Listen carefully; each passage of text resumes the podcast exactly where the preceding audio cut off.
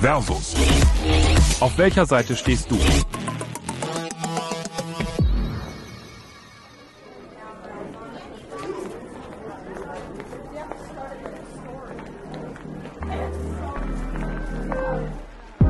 Schon Benjamin Franklin sagte, eine Investition in Wissen bringt immer noch die besten Zinsen. Aber wie treffend ist dieses Zitat in Bezug auf die deutsche Hochschullandschaft? Kinder von Gutverdienern, die mit Papas Porsche durch die Stadt fahren, jedes Apple-Produkt besitzen und nicht allzu viel im Kopf haben. Diesem Klischee des Privatstudierenden sind Stand des Wintersemesters 2018-2019 ganze 246.700 Menschen konfrontiert.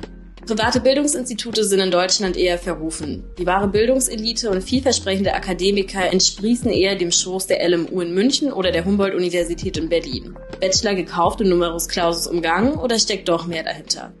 Heute beschäftigen wir uns, wie unschwer zu vermuten, mit der Gegenüberstellung privater und staatlicher Hochschulen. Deshalb habe ich mich mit Luis und Anton getroffen, die beide Studierende in Berlin sind. Anton studiert Business Administration an der HWR, einer staatlichen Bildungseinrichtung. Luis hingegen hat ihr Jurastudium an der renommierten FU gegen den Bachelor in Medienmanagement an der SOPA in Schöneberg eingetauscht, eine der 25 Privathochschulen in Berlin.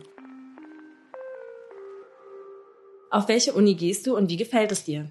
Ich bin auf der Hochschule für Wirtschaft und Recht in Berlin, bin dort im siebten Semester, studiere BWL bzw. Business Administration wird es genannt und äh, mit Vertiefung auf Supply Chain und Operations Management. Mir gefällt's im Ganzen eigentlich ganz gut. Die Dozenten und Professoren sind teils wissenschaftliche Professor, Doktoren und die andere Hälfte besteht auch aus Lehrkräften, die auch ähm, aus der Wirtschaft kommen. Und ja, ich bin grundzufrieden ich bin auf der Berlin School of Popular Arts und studiere Medienmanagement mit dem Schwerpunkt Journalismus und PR im dritten Semester. Und die Hochschule gefällt mir im Großen und Ganzen ganz gut. Also die Professoren sind alle gut, die Lehrinhalte sind gut und haben einen starken Praxisbezug, womit die Uni ja auch geworben hat. Was mir nicht so gut gefällt, ist die Verwaltung und die Organisation, da wir viele Schwierigkeiten haben, beispielsweise unsere Noten rechtzeitig im System eingetragen zu bekommen oder auch wir haben zum Beispiel keine Cafeteria, was ich auch nicht so gut finde. Ansonsten ist es auch etwas schwierig, mit der Hochschule bei Anliegen zu kommunizieren. Also für den Preis, finde ich, verspricht sie ein bisschen mehr, als sie tatsächlich gibt, weil sozusagen dieses Minimum an guten Vorlesungen ja eine Grundvoraussetzung sein sollte und die ganzen Extras, die man sich sozusagen von der Hochschule erwartet, bisher noch nicht eingetreten sind. Also vielleicht kommt das ja auch noch in den weiteren Semestern.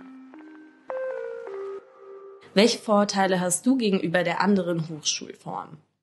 Meine Vorurteile gegenüber privaten Hochschulen fangen äh, damit an, dass man denkt, dass die Preise, die man dort monatlich entrichten muss, sehr, sehr hoch sind und auch sehr viel höher als der Preis ist, der an staatlichen Unis pro Semester bezahlt werden muss. Das zweite Vorurteil ist, dass die Studierenden oft den Weg der Privatuni wählen, einfach weil sie wahrscheinlich sich daraus erhoffen, dass der Weg zum Bachelor sehr viel einfacher ist, als es vielleicht der Weg auf einer staatlichen Uni zum Bachelor wäre. Das dritte Vorurteil ist natürlich auch so ein bisschen, dass die Dozenten und Professoren vielleicht nicht ganz die Ausbildung genießen durften, wie Professoren vielleicht an staatlichen Unis diese durchlaufen mussten, um überhaupt die Qualifikation für die Uni zu bekommen. Und und ich glaube, das waren alle Vorurteile, die ich habe. Ob die jetzt alle bestätigt wurden oder nicht, werde ich jetzt nicht sagen. Aber genau, ich glaube, das wären alle Vorurteile.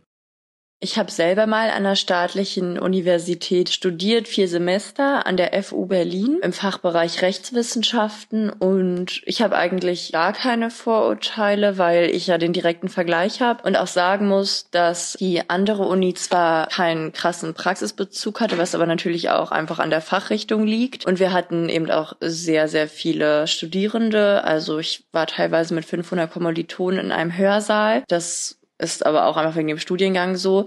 Das heißt, die Gruppen sind größer und dadurch hat man natürlich nicht diesen interaktiven Austausch, den wir jetzt an unserer Uni haben. Inhaltlich war es aber sehr, sehr gut aufbereitet, sehr professionell. Es war gut organisiert, gut strukturiert. Man wusste genau, wo man sich melden muss, wenn man irgendwas gebraucht hat. Also deshalb finde ich eigentlich staatliche Unis sehr, sehr gut, wenn man sich selber organisieren kann, weil einem viele Dinge nicht ganz so in den Schoß gelegt werden, wie man es vielleicht an einer privaten Uni bekommen könnte. Sind die Bewerbungsverfahren an staatlichen Unis deiner Meinung nach fair oder eher sinnlos? Meiner Meinung nach sind die Bewerbungsverfahren an staatlichen Unis in gewisser Weise sinnlos, weil der Abiturschnitt oft wenig darüber aussagt, wie intelligent ein Mensch wirklich ist. Es hat ja eher was mit Fleiß zu tun. Und natürlich sind die Abiturnoten auch nicht unbedingt an den Studiengang gekoppelt. Ich habe ja eine Aufnahmeprüfung gemacht an der Berlin School of Popular Arts, der auch im direkten Zusammenhang mit meinem Studiengang stand, was ich sehr sinnvoll fand, da ich zum Beispiel ein Fach wie Journalismus an der Schule ja gar nicht hatte das heißt, meine Noten haben sich dementsprechend auch darin nicht wiedergespiegelt. Klar sind Grundfächer wie Deutsch auch ausschlaggebend. Und an der FU beispielsweise hatte ich gar keine Aufnahmeprüfung. Dort bewirbst du dich einfach und wenn der Schnitt gut genug ist, wirst du eben genommen. Was dann wiederum etwas sinnlos ist, weil die Noten aus meinem Abitur ja auch nicht wirklich mit diesem Studiengang zu tun haben. Und auch wenn man vielleicht etwas schlechter ist im Abitur, zum Beispiel durch Fächer wie Mathe oder Physik, die ja nichts mit dem Studiengang zu tun haben, wäre es sinnvoll gewesen, da nochmal einen Eignungstest zu machen Andererseits ist es sinnvoll in dem Sinne, dass sich sehr viele Menschen jetzt insbesondere auf diesen Studiengang bewerben und man da irgendwo ein Kriterium setzen muss, womit man das Ganze eingrenzt. Außerdem finde ich es sinnvoll dahingehend, dass der Abischnitt ja eigentlich nur den Fleiß, natürlich ein bisschen Intelligenz widerspiegelt, es natürlich aber auch wichtig ist, von Grund auf ein fleißiger und selbstorganisierter Mensch zu sein, um überhaupt das Prinzip einer Universität durchlaufen zu können. Die Aufnahmeverfahren an meiner Uni waren ähnlich wie die Verfahren an der FU auch. Also man musste sich einfach aufgrund seines Schnitts bewerben. Es gibt wie überall, also wie bei den meisten Fächern, einen NC. Wenn man den erreicht, wird man wahrscheinlich, also zu 90 Prozent genommen. Wenn man den nicht erreicht, diesen NC, dann hat man noch die Chance, über ein Los- oder über das Nachrückverfahren nachzurücken. Aber genauso wie Luis finde ich auch, dass es natürlich auf den Studiengang ankommt, aber dass so eine Eignungsprüfung für Fächer wie Journalismus oder andere kreative Fächer natürlich auch sehr angebracht wäre eigentlich, da der Abischnitt nicht so aussagefähig sein kann.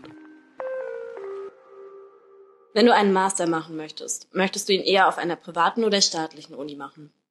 Also wenn ich einen Master machen wollen würde, was tatsächlich der Fall ist, würde ich ihn höchstwahrscheinlich an einer staatlichen Universität machen, da wie ich ja schon gesagt habe, den direkten Vergleich habe und es mir im Allgemeinen dort etwas besser gefallen hat. Einfach weil ich auch gemerkt habe, dass ich eher der theoretische Lerntyp bin und ich auch gern nochmal die Erfahrung machen wollen würde, an einer staatlichen Universität einen Abschluss zu erlangen. Und natürlich auch aus der Sicht des Geldes, weil ein Master ja nochmal vier Semester ist, glaube ich. Und es natürlich auch nochmal, wenn man das jetzt monatlichen Beitrag bezahlen muss, sich am Ende summiert. Ich würde meinen Master wahrscheinlich aber auch nur begründet dadurch, dass ich ja Business Administration studiere und der logische Nachfolger wäre Master of Business Administration und ich habe auch schon ein bisschen Recherche betrieben und wenn man da einen guten MBA machen möchte, dann gibt es da wirklich die drei, vier renommierten Schulen in Europa und die sind leider überwiegend privat und auch sehr, sehr teuer. Also man bezahlt dort, glaube ich, fürs gesamte Masterstudium um die 50 bis 80.000 Euro. So, das ist sehr, sehr teuer. Deswegen ist es auch schon wieder die Überlegung, dann einen anderen Masterplan zu schmieden. Aber sonst ist natürlich Studiengang abhängig. Bei äh, wissenschaftlichen oder theoretischen Fächern ist der Master auf staatlichen Unis, denke ich, optimal. Was würdet ihr jungen Menschen raten, die vor der Uni- oder Hochschulwahl stehen? Ich würde Abiturienten oder auch Leute, die ihre Qualifikation für ein Studium anderweitig erworben haben, raten, sich ganz genau darüber zu informieren, was die Vorteile und die Nachteile entweder einer staatlichen Universität oder einer privaten Hochschule sind. Da muss man, glaube ich, schauen, was man für ein Typ Mensch ist. Wenn man sich selber gut organisieren kann und eher unabhängig sein möchte, würde ich raten, auf eine staatliche Universität zu gehen. Wenn man dieses schulische System mag und vielleicht ein bisschen Schwierigkeiten damit hat, sich selber zu organisieren, würde ich raten, raten, auf eine private äh, Hochschule zu gehen, solange das natürlich der finanzielle Rahmen zulässt. Und dann würde ich noch empfehlen, dass man sich halt ganz genau über den Studiengang informiert. Das habe ich zum Beispiel nicht so sehr getan und am Ende wurden meine Erwartungen dann etwas getrübt. Ja, ich würde es auch komplett unterstreichen, was du gesagt hast. Kommt auch darauf an, was man studieren will. Natürlich, wenn man jetzt Naturwissenschaften studieren will, dann bietet sich das, glaube ich, auch ausschließlich an, auf eine äh, staatliche Uni zu gehen, weil auf Privatunis, glaube ich, so eine Studiengänge gar nicht angeboten werden. Ja, ich glaube auch nicht. Aber sonst, ja, würde ich das äh, komplett so übernehmen, was du gesagt hast. Supi. Ja, das ist unsere Tipps an euch, Leute.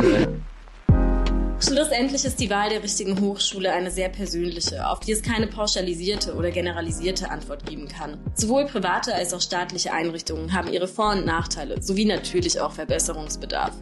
Man sollte jedoch den Fehler vermeiden, Intelligenz mit der Art der Universität oder Fachhochschule, auf die man geht, gleichzusetzen. Denn egal ob privat, staatlich, renommiert oder eben nicht, es kommt nicht darauf an, wo man studiert, sondern was man aus dem Wissen macht, das einem vermittelt wird. Schwerpunkte werden je nach Einrichtung anders gesetzt, das ist klar. Aber solange man das studiert, was man leidenschaftlich gerne tut, weil man sich wirklich dafür interessiert, kann so gut wie nichts falsch laufen.